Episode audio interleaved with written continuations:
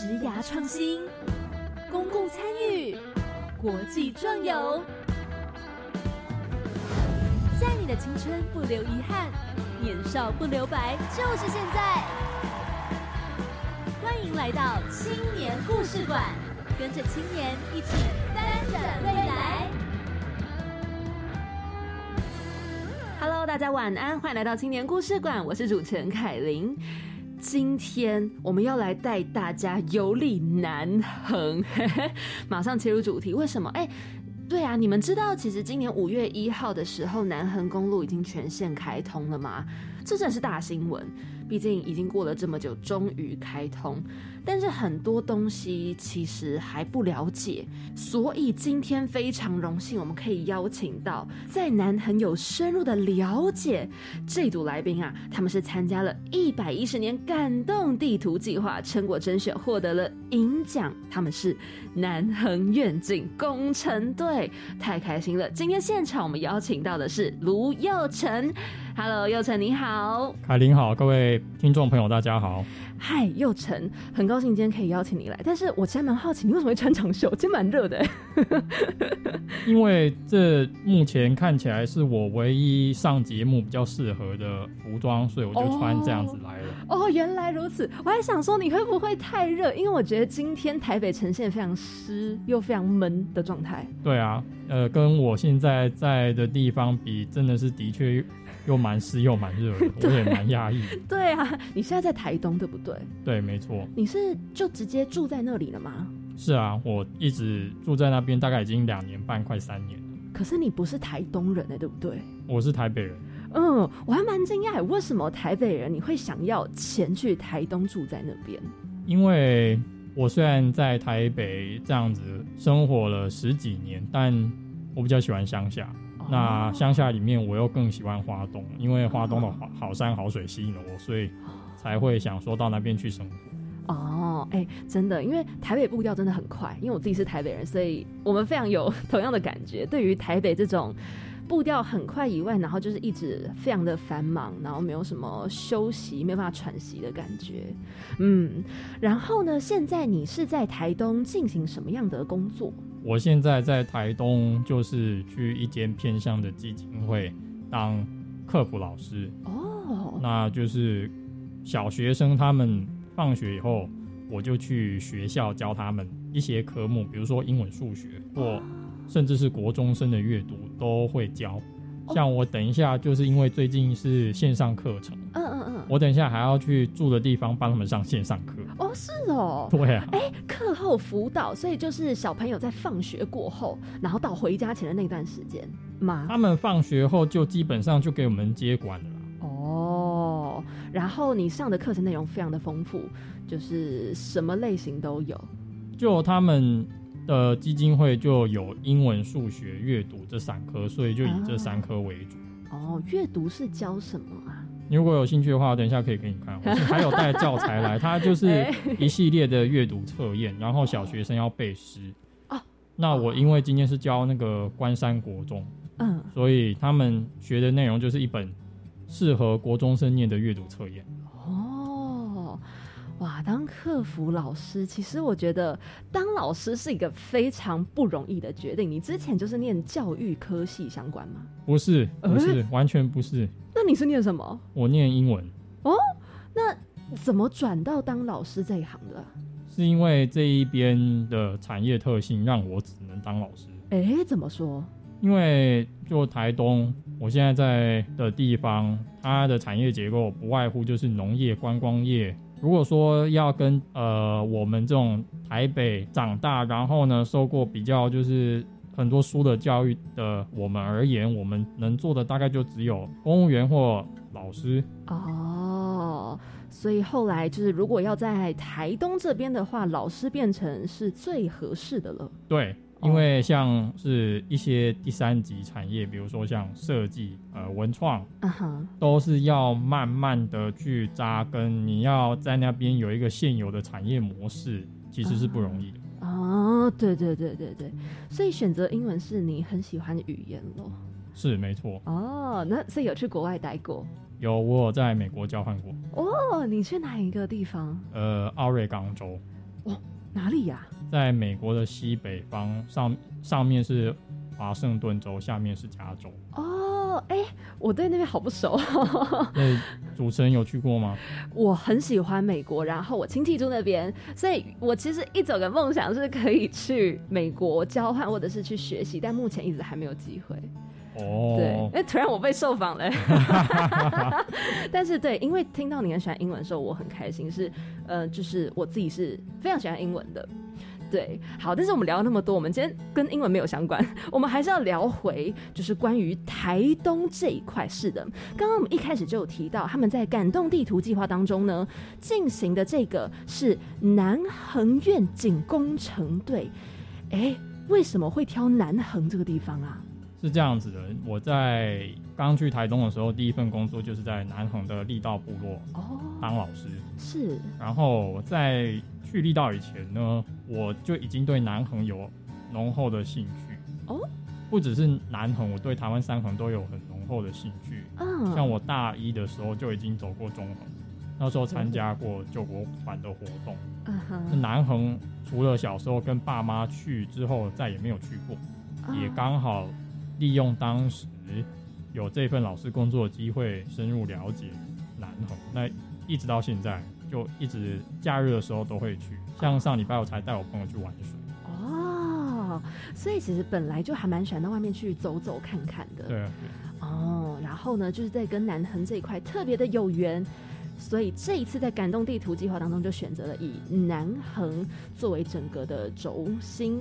然后，其实你们团队还有另外一个是大学生的，对不对？对他还在念大学。嗯，他今年才要升大四吗？对。你们是怎么认识的？在二零二零年大概八九月，我们一同参加了龙应台文化基金会他们所举办的欧洲线上论坛。然后，这个论坛是为期两周的线上活动。它虽然实体活动在奥地利，但就是呃龙应台基金会刚好接洽到这个活动，我们就有好几位六十几位的呃奖学金得主，我们就可以一同在线上交流。我刚好在这个活动遇见了志祥，嗯，他跟我的背景完全不一样，他是台大国际系，那他七七月的时候就要去墨西哥交换。墨西哥耶，他要去墨西哥交换，所以我们两个背景其实是差很多的。嗯，那当时我在跟他相处的过程中，发现不止他对国外很了解，他也非常愿意的问我当时在力道部落老师的工作。哦，所以我才会跟他这样子搭上线。嗯，所以算是你们在生活上虽然有很大的差异，可是理念上的交流还蛮近的。是没错。哦，然后就这样聊起来，就发现哎，好像是朋友哎，然后就开始一起进行感动地图计划。我们关注的东西虽然他关注在国外，那我比较聚焦在在地。嗯哼。但是我们对于文化的理念有一些是蛮类似的。哦，然后那时候是什么样的机缘之下知道感动地图计划？哦，我是发现朋友的动态，他们有在 po 感动地图计划的东西，然后他就说他想要做说书的主题，我就想说有没有一个计划能够完成我记录南恒的梦想，所以我就想说感动地图计划可以拿来应用在我对于南横的记录。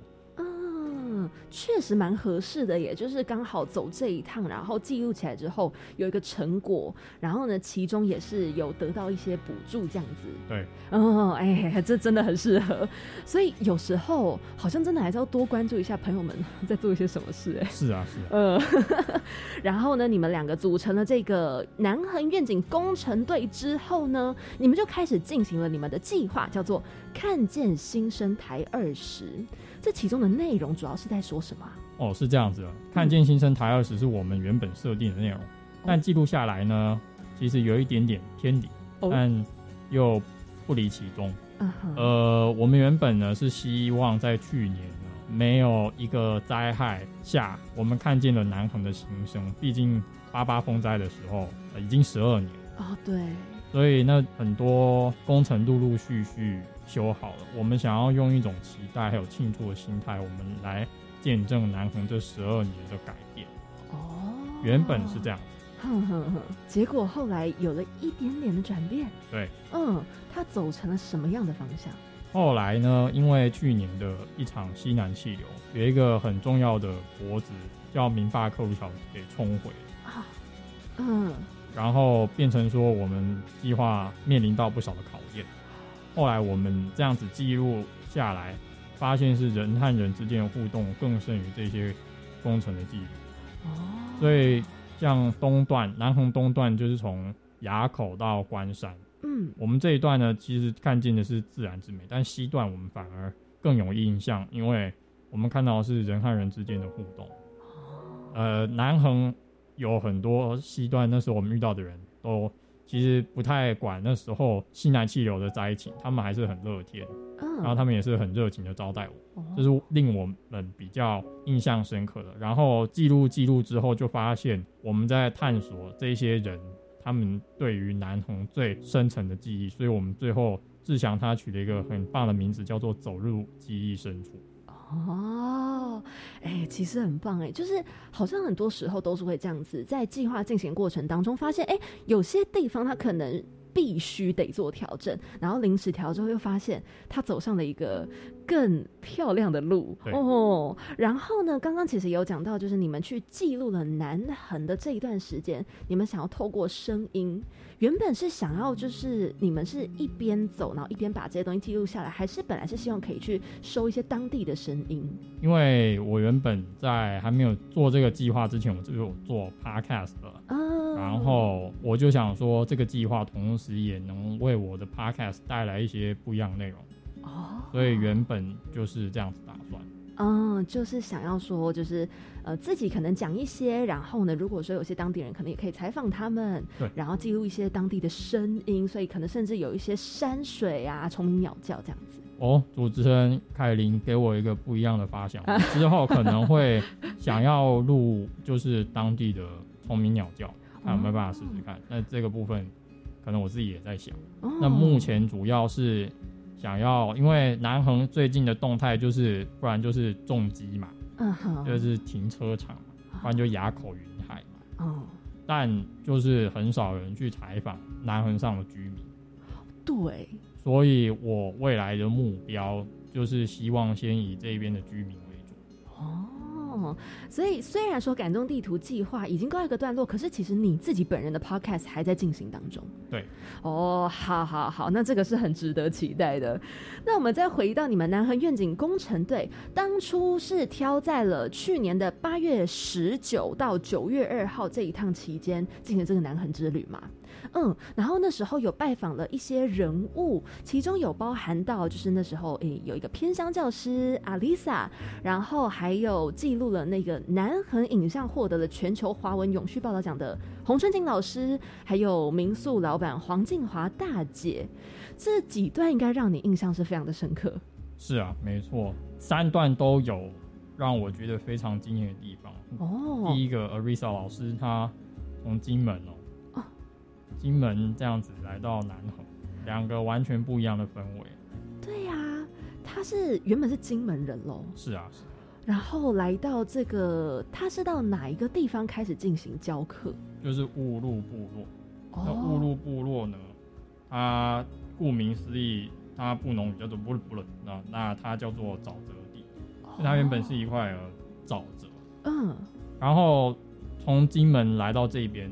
跟那种金门闽东闽客那种文化完全不一样的氛围，然后就这样子慢慢接受不同啊不同文化的洗礼，然后他还甚至跟原住民孩子也相处非常愉快。嗯，那这中间呢，就是有非常多让我们觉得很特别的故事。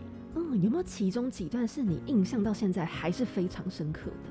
那个，因为我跟他其实是前同事啊，哦，那我们就其实。听他这样子金门来，然后我自己个人比较肤浅，就是记得就是他跟我聊一些金门的美食，但是 他我相信他有很多各中的甘苦啊。虽然他没有跟我讲，但是他应该是有各中的甘苦哦。但是你到现在还记得的金门美食有哪些呢？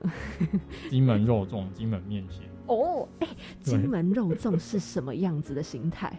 嗯，金门肉粽，嗯，我其实不太记得。对，然后再来是那个洪春景老师，洪春景老师，我们是在他那三千七百三十七棵的桃花心木林下去录音的。哦。然后那一天其实蝉很多，嗯，虽然那一集就呈现出来背后有蝉，但是那个经验非常非常不容易。我们就那时候因为才刚降回二级警戒，也也只能这样子露营。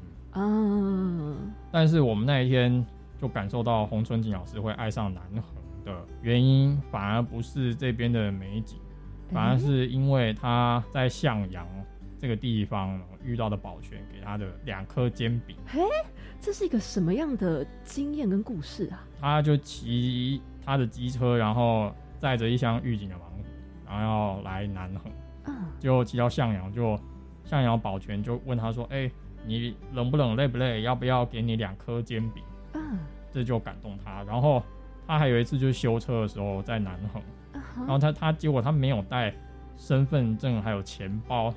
就那个修车的人跟他说不用付了，下次再付就就好了。所以这边的人情让洪老师之所以会跟我变成，他没有跟我变成前同事，但他也在地道分校教过书哦，他是我前辈，嗯，所以才才会让他第一志愿就调来台东。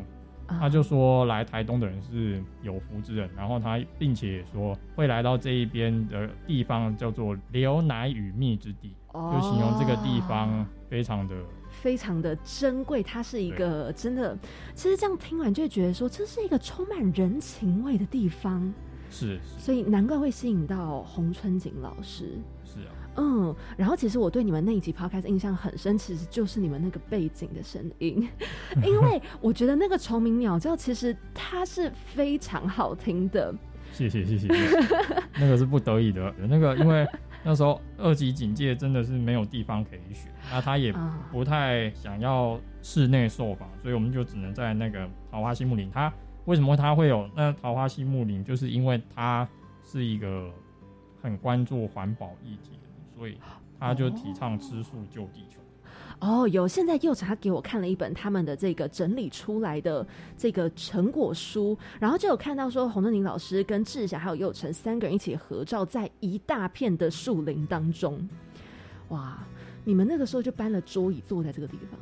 对，洪洪老师搬了桌椅，然后他还自己带了呃自己的 Sony 单眼相机来录影。哇，他很习惯做记录，他他的。影像库呢，就有电视台说是可以跟电视台比拟的，非常非常多，他到哪边都要做记录。我觉得其实有这样子的习惯很好。就今天不论你想要透过文字、透过声音、透过影像，其实记录真的会让你留存非常多你意想不到、当初对你来说印象很深刻，可是之后却淡忘的东西。对，嗯。然后呢，这一次的采访过后，你们跟洪春景老师就深入的聊了关于南横这一块。对。那除了这个洪春景老师以外，你们还有跟民宿老板黄静华大姐耶。哎，怎么会认识到民宿老板？是你们住的民宿吗？对，他是我们住的民宿，但是呢，会找到他是因为一本书叫做《哈喽山上的朋友》，台二十号南横公路之旅，那本是叶诗颖小姐所做的书。嗯哼，他那时候就用书本针对南横西段，像是甲仙宝来、桃园的的居民呢，有蛮详细的写。嗯，所以我们才会从那本书找到黄静华大姐，是。她的人格特质就是非常的好客，还有热情。那那时候刚那个明霸克鲁桥刚断的时候，我们其实是不知所措，我们就刚好只能在那个剑山部落为据点待了好几天。哦，他也非常的好客，也带我们去呃他的部落呢走马看花，而且那时候还。二级警戒，所以有很多原住民部落还是对外来客有一些警戒啊。但他完全没有给我们这样子的感觉，他还带我们去礼拜三的教会活动哦。而且全村的人都还蛮欢迎我们的。哎，你们那时候进行什么样的活动或什么样的仪式吗？礼拜三他就是晚上是固定长老教会呃会有聚会，他就是都是主持人。然后就那一天就讲疫情的反思之类的，就每一集都会探讨圣经里面的内容。啊，主要是这样子的活动。哦，然后你们就这样跟着进行了之后，哎，也有一个不一样的体验。对，哦，其实我觉得还蛮棒的是，你去到一个地方，你认识的不是只有当地的风景，而是当地满满的人情味，然后人与人之间的交流，其实就像最刚开始幼晨有提到的，哦，然后现在成果册当中呢，佑成也有给我看到，就是他们这个教会的部分。明坝克路桥呢？对，这边之前就是刚刚有提到说，那个时候因为西南气流影响到，对不对？对，没错。那那一天晚上，我们在记录完明坝克路桥的灾点以后，我们晚上就跟黄大姐约好，他就说礼拜三也那个安息日的活动，我们就刚好黄大姐就让我们去看看。然后呢？你们在这边跟黄大九录了很久的时间吗？就是有跟着他跑了很多地方。对啊，我们基本上全部落大概跑遍了。比如说像是部落工作坊啊，嗯，还有一些呃另外一个教会，他带我们看最久就是这个安息日教会，毕竟他是呃跟教会结合很深。呃，像是部落的教会有一些计划，然后支撑这边人工作机会，然后。他看到我们这样子记录，有时候免不了把我们当成记者，就希望路人跟我们说剑山部落有哪些地方要改变。那目前我们接收到的最多的就是垃圾，还有那个管线很杂乱啊。目前就是基础建设部分，嗯哼，他们有跟我们反映。所以其实就是黄大姐他们在跟你们聊的时候，就是全方面的都跟你们聊。对，他很能聊，真的很能聊。嗯，他是当地人吗？他是嘉义埔子人，那认识他先生是当地人，所以才移居过去。我可以串起来三个我们受访者的一个元素，就是都是移居者，都不是在地人。哎，这很有意思哎！所以刚好这三个都是移居者，然后来到南横被接纳、被欢迎的情况下，让他们想要在南横，不管是当老师贡献一份心力，一个想要在南横蹲点三十年记录影像，一个想要在剑山部落为部落呢注入不同的元素，所以这三个刚好有这个共同。哇，其实是非常特别的。好，但这样刚刚听下来完全听不够。我们在一个小小的广告过后呢，继续要来听到佑成与他南横之间的精彩故事。越过蜿蜒山路，我脚步往上爬，抓住千年树藤，我攀在悬崖边，我的心跳开始加速，眼前一片光亮。萨哈萨鲁马斯。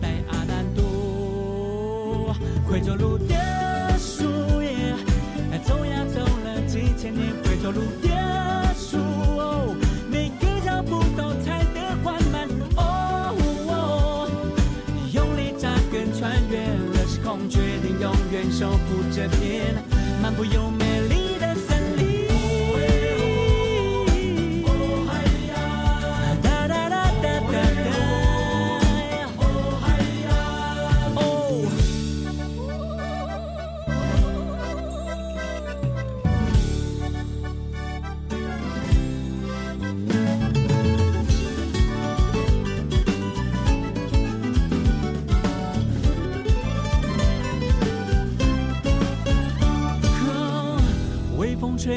山谷，舞动这片森林。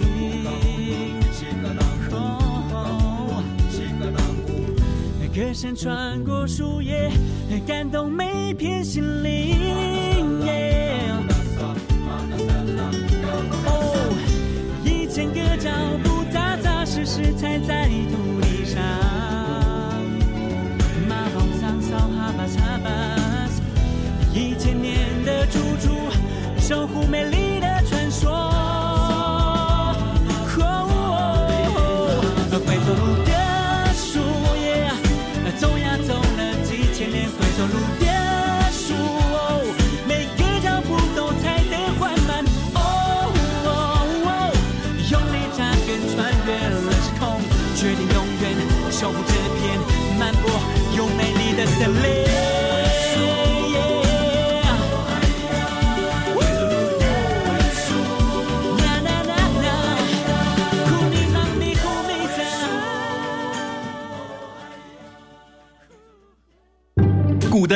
学探险队集合！爱冒险、爱科学、爱挑战的你，跟着我们进入古的科学道馆，一起收集徽章，提升等级。你也可以成为 Good 科学大师哦！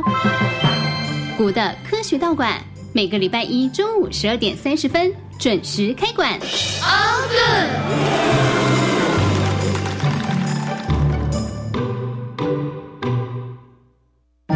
目前已进入汛期，这也是台湾最容易遭受台风、水灾、土石流侵袭的时期。虽然汛期带来丰富的水资源，但也可能引起洪涝灾害，请民众留意气象资讯，加强居家防灾准备。请疏通水沟、下水道，以降低汛期带来的灾害损失。掌握及时防灾资讯，请上经济部水利署防灾资讯服务网或下载行动水情 App。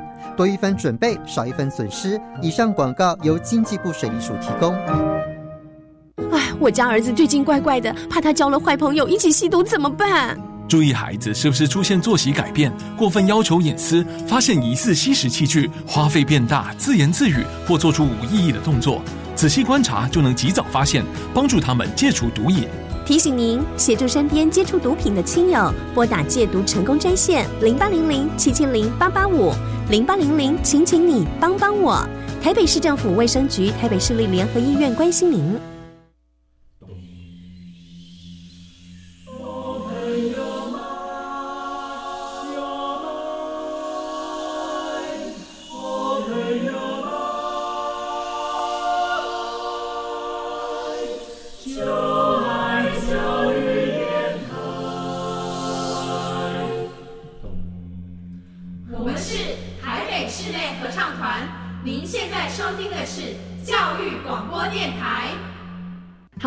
再回到我们节目当中，刚刚呢，我们聊了非常多，今天邀请到的来宾哦，是一百一十年感动地图计划成果甄选获得了银奖的南横愿景工程队的佑成。Hello，你好。Hello，Hello。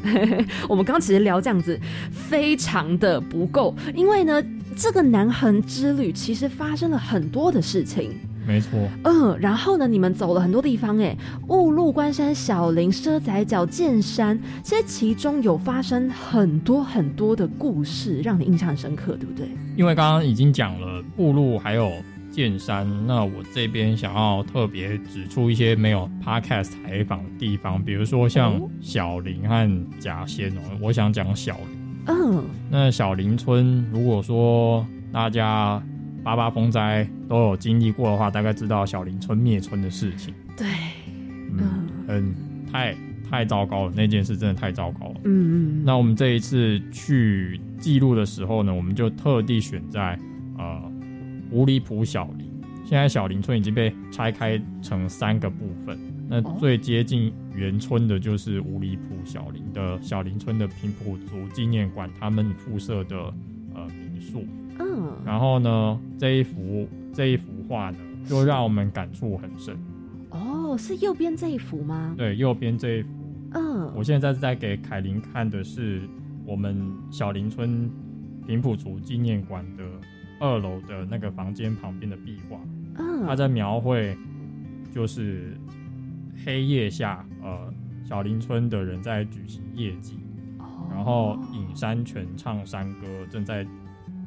九月十五号的时候，农历，然后都是一个平埔族，呃，他们不是平埔族，他们叫大武龙族，他们不希望被人家叫平埔族，他们大武龙族，呃，人，他们在庆祝的方式，哦，然后饮着山泉，唱着山歌，那时候溪水溪水都非常的清澈，嗯，但到八八风灾，就一切都变了，那怎么会知道一个限度山就这样子垮下来？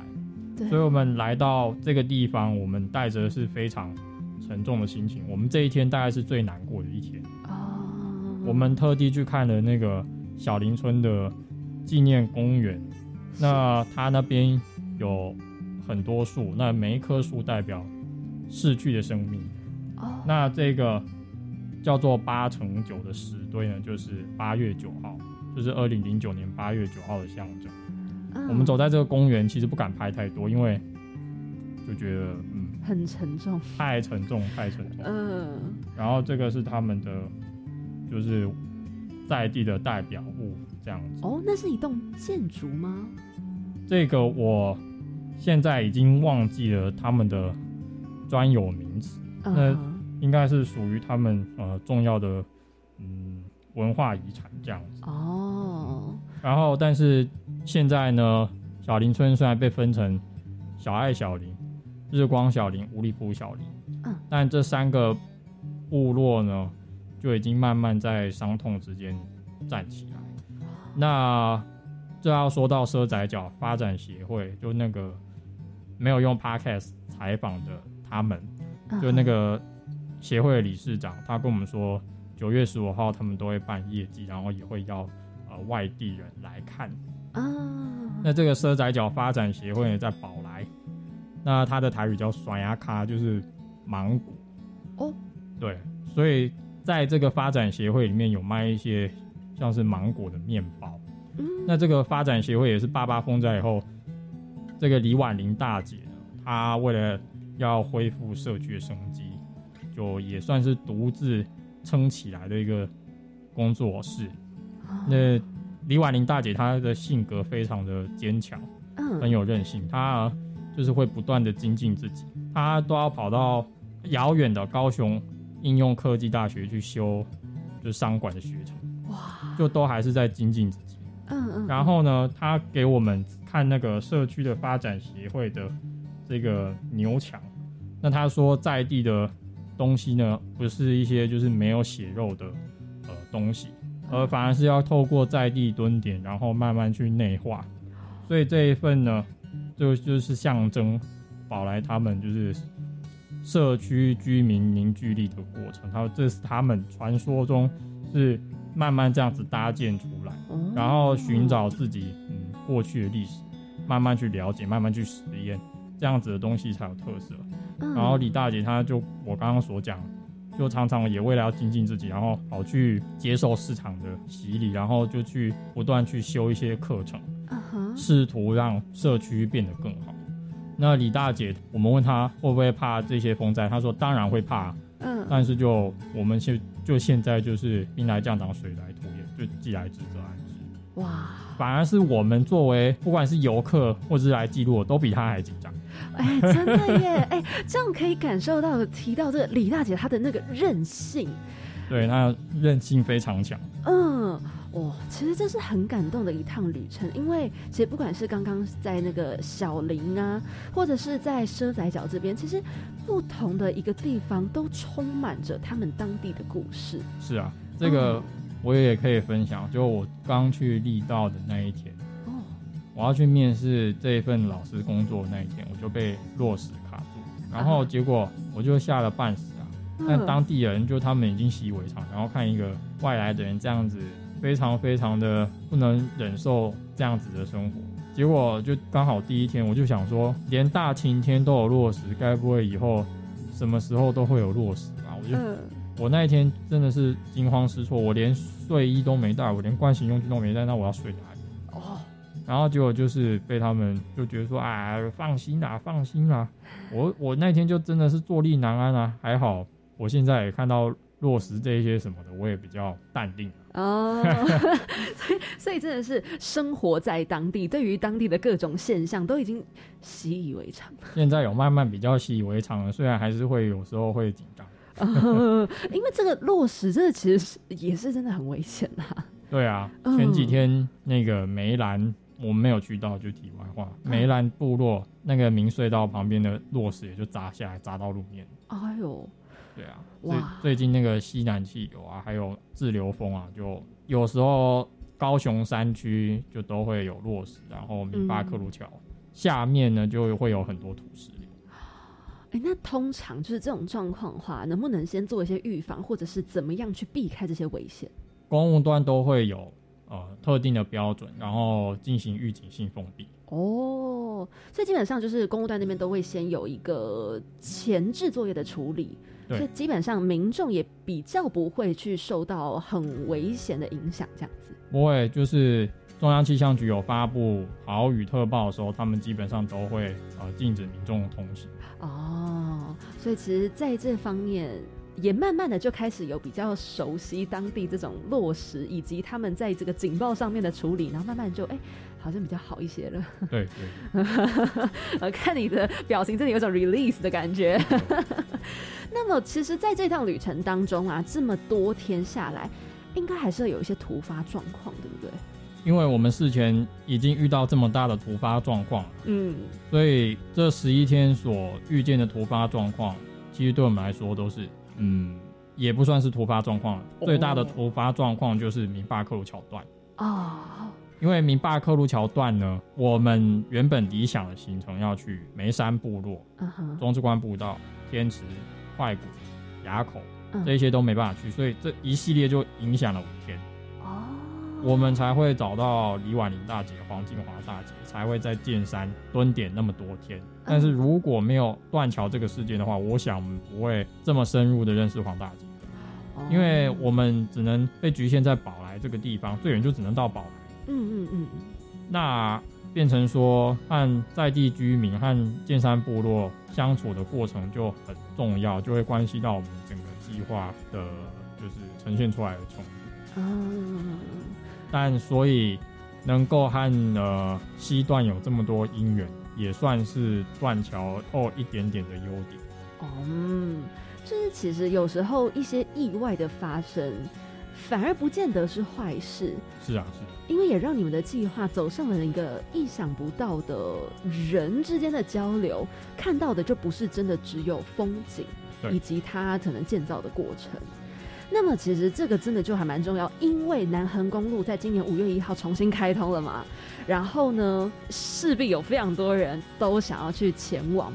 有没有你觉得就是一定要去的景点，或者是你觉得一定要来跟大家讲的注意的地方？先讲景点好了。嗯，如果是我我最喜欢的景点，因为南横公路毕竟有南横八景。不知道凯琳有没有听过？有有有有有。南横八景就是从东到西，天龙吊桥、乌路峡谷、力道部落、摩天、向阳、嗯、崖口、快谷、天池。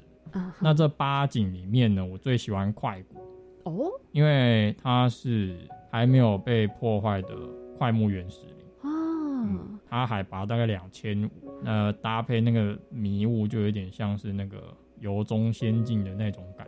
感觉很漂亮哎，嗯，那快谷因为对我来说是最难到达的禁区哦，所以我也在我的节目就是特地讲了一集的快谷的内容哦。快谷我去完以后就真的是非常非常震撼，每一棵巨木呢都非常非常大。那虽然我是植物文盲，但是光就站在那边就可以见证到我们人类的。嗯，然后当然最推荐的还有另外就是垭口啦，垭口的云海，我刚好跟洪春景老师一起去了通车典礼，然后第一次就看到云海，我就觉得难怪大家就是我们四五六年级生的长辈们最怀念垭口那个云海，看一次就终身难忘。哇，山势豁然开朗，终日云烟缭绕。就洪春景老师他每一次那个南横公路纪录片都会讲这句话，那真的是如此。就快谷垭口，嗯，对我来说是最，反正有时候最难到达的地方，反而是觉得最珍贵的地方。但现在因为有很多人，呃，就是绕去爬那个南横三星，南横三星是就是南横公路通了以后，大家会去爬的百越，比如说库哈诺新山、塔关山跟关山顶山。嗯，所以像塔关山的话，大家就去爬，然后也就这样子匆匆而过快。哦，然后这个地方同时也很难停车哦。每个地方都很难停吗？对，就像从梅山口到海端这一些山路，基本上都不太好停车哦。那垭口虽然公路段呢画了九十个位置，但是常常被停满啊啊。像最近端午连假就已经有很多啦，但我那时候就去到那个新武部落，嗯，我没有再上去了。但那天我看。那个下来的车阵重机组还有汽车非常非常多，那想必都是被停满。哇！天池虽然就是大家也很怀念，那边也有很多停车位，但基本上也被停满。公之关停车场大概也被停满。哦。然后像快谷这个地方呢，也是有很多人会停下来，然后可能徒步散步之类，那边也都画红线。那这样车子怎么办呢？就其实就不能久待啊。哦。这边它被降为变道，哼，就是零一零五变道，就因为眉山到象这一段地址还是很脆弱，还有很多工程在进行，比如说五雄桥，那个五雄桥工程，我常常讲，就是常常都没有人要来做，厂商都不愿意来。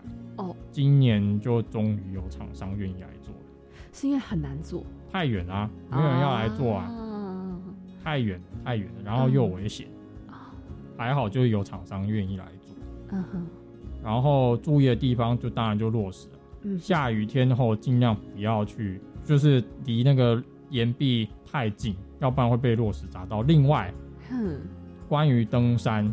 就是我觉得有很多注意的地方可以讲。现在呢，登山已经被很多人描绘的很简单，嗯，所以嘉明湖、街茂石山、立松温泉最近有很多事故。哦，都是爬山事故吗？就很多平常把嘉明湖当澄清湖的登山客，就觉得说，哎，嘉明湖好美啊，我们走，哎，好就去了。结果半路啊，我休克，啊，要叫救护车啊，就。然后就一松温泉，就说啊，好简单，就溺毙啊啊啊！所以就现在，因为大家都只能待在国内嘛，很多人就小看了这一些地方的难度，嗯，然后造成的一些免不了的遗憾，就其实很难过。对，然后也觉得说，为什么最近流行这个，你们就偏要做这个，然后没有做一些基本的准备，然后就来，然后呢，让自己深陷危险。对呀，就没有带着一种。尊敬山的态度来爬山，就要造成遗憾，就是这边的人最不乐见。每一次在在这边发生这种事的时候，都是力道部落的原住民要循着这蜿蜒的山路，要开很快，然后去救你们。嗯，然后还要背，可能有时候还要背背尸体啊。那这些尸体很重啊。那你力道或者像阳到台东的关山，你要五十五分钟。你五十五分钟救护车，那有时候可能会错过就医的黄金时间嗯，所以在这种地方绝对要把自己准备好，而不是先冲了再说，不可以。嗯，很多灾难就是这样子发生的。真的，其实这样子听佑成讲下来，我相信大家也非常有感觉，就是每一字每一句的那种坚定，就是希望大家可以更重视说，哎，景点很漂亮是真的，可是当你出发去一个地方，你一定要做足准备，不要小看大自然本身的力量。对，嗯，哇，其实我觉得这样听完刚刚，不论是你。自己的一些小故事分享，或者是你在进行这个南横愿景工程队八月十九、九月二号去这趟南横之旅，都有感受到，其实你对于这个计划有很多感动在其中，在这个感动地图计划嘛。其实你觉得在参与了这样子的这个感动地图计划之后，有没有觉得哎哪里有点不一样？就是可能心境上的改变。在记录完这一次的感动地图计划。我就觉得，嗯，有一项人生清单完成了哦，因为毕竟机务难逢，能够用这种计划的方式来完成，也算是满足。嗯，至少有走了一段之后，就知道说，哎，哪里还可以继续更深入。对，嗯，那你觉得在这个计划原本有没有期许说，哎，它可以带给大家什么样子的影响？这个计划的话，我希望大家能够认识。当地的居民，嗯，因为就我我刚刚讲的，很少人去记录这边的居民，大部分都是呼啸而过。哦，所以大家能够借由这三集来看见，就是用在地的角度来描述的南横，嗯嗯嗯，不再只是就是像是公路的纪实，还多了一些这边人呃看见的南横，嗯，不再只是交通，甚至还有一些。生活面向的，还有就是文化面向的。像我们去跟黄大姐走部落的时候啊，虽然我之前待的小学是布农族孩子比较多，所以也对一些布农文化比较了解哦。但是，就听完不同人讲，呃，那个感觉会不一样哦。听不同人讲就有不同的感觉，这算是心境的改变。也是，有时候自己知道太多东西，会慢慢过滤掉。这个啊，这个我也知道，啊，这个我也听很多遍。嗯，所以有时候要把自己当小白也是不错的。嗯，这么说真的很好。那么你们团队未来有没有一些进一步的规划？有，哦，今年还会再提一次，而且也入选。哦，太好了，哇，很棒！所以你们的南横愿景工程队会持续进行，今年会。太好了，所以如果说想要关注你们，刚刚听完真的太精彩，可以怎么样找到你们的成果以及你们未来的这些资讯呢？哦，其实这一整集下来都还不知道我的。Podcast 名字哦，栏杆男聊南横。栏杆就是那个那个那个栏杆，栏杆男是男生的男。对，栏杆男来跟大家聊南横，对，都可以一起来搜寻栏杆男聊南横，继续来听到佑成呢他非常精彩的南横生活。他的一句传递温暖。你的一句照亮未来，跟我一起开启惊喜漂流瓶。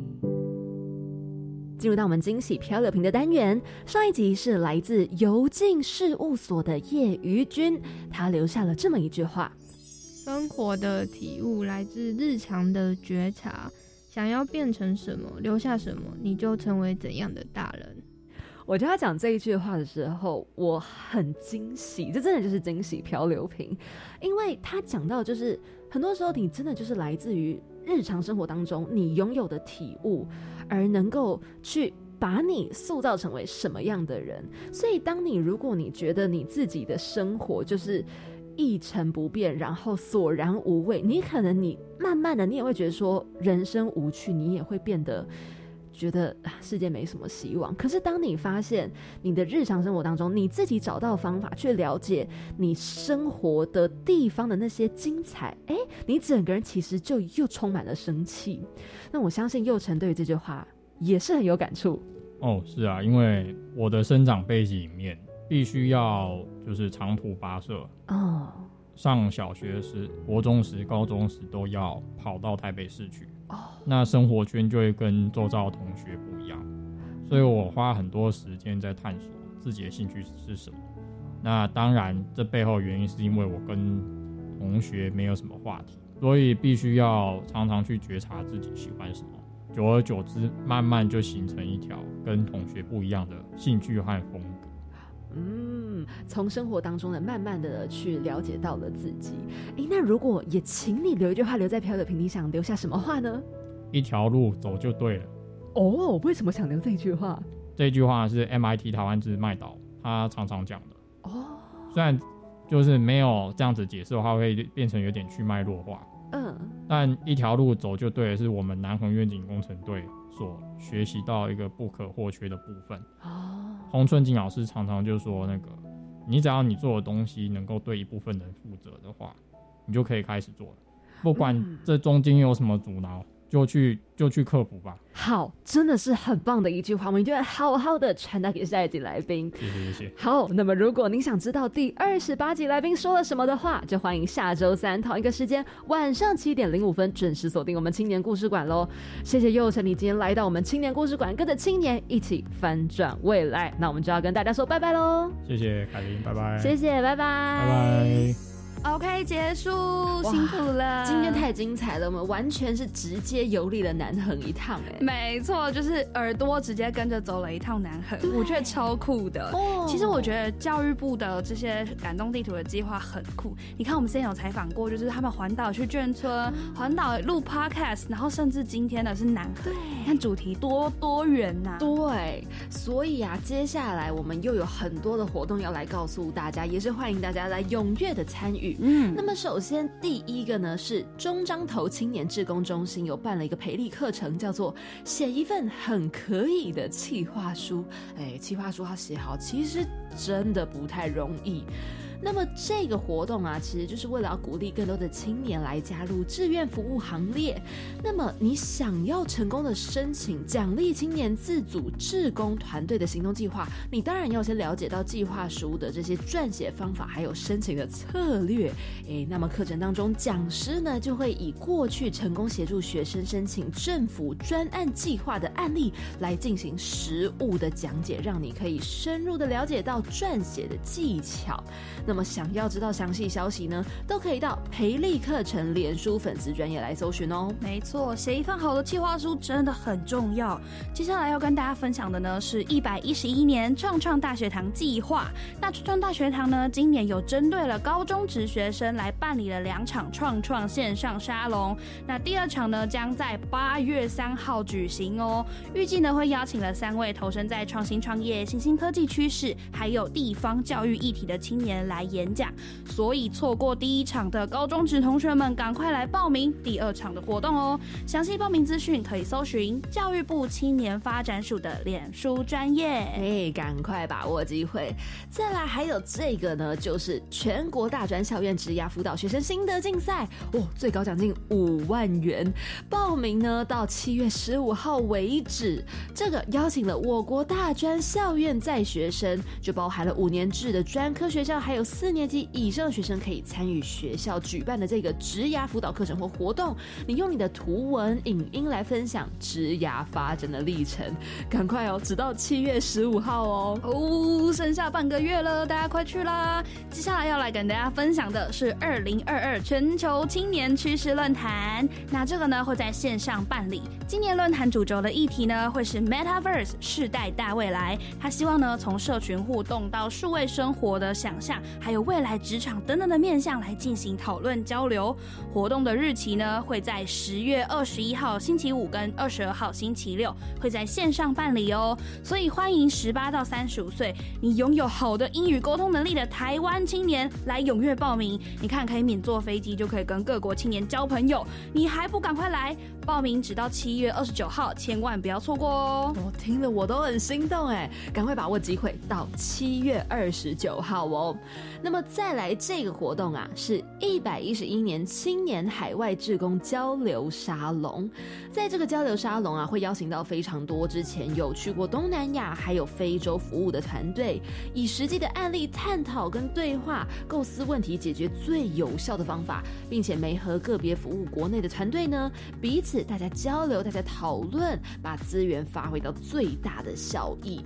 欢迎大家有兴趣可以参加。那么详细活动的内容呢，都可以到青年海外和平工作团的网站来去浏览喽。没错，海外职工真的很好玩，这个经验真的非常棒。真的。那接下来要来跟大家分享的呢，是全台青年壮游点。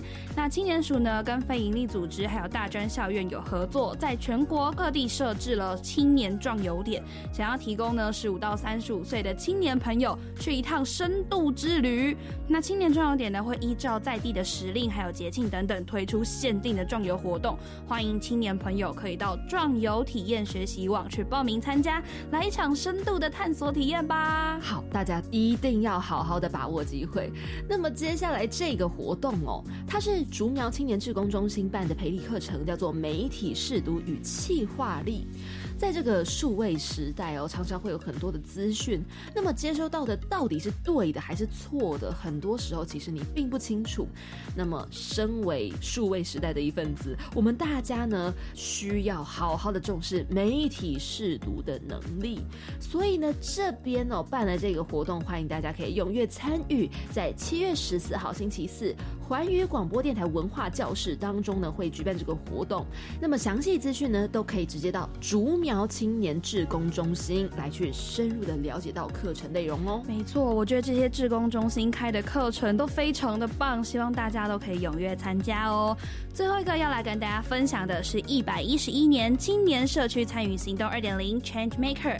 计划的 Dreamer 培训，那想要鼓励呢青年去增加地方事务的机会，所以呢青年署提供其他青年线上学习或体验参访的机会，来协助青年从体验在地、理念建立，一直到实际运作，来启发大家对在地的关心，还有参与地方发展的可能哦。所以呢有兴趣的青年朋友们，可以到青年社区参与行动 Dreamer 培训的官方网站上面去查看最新的讯息哦。好的。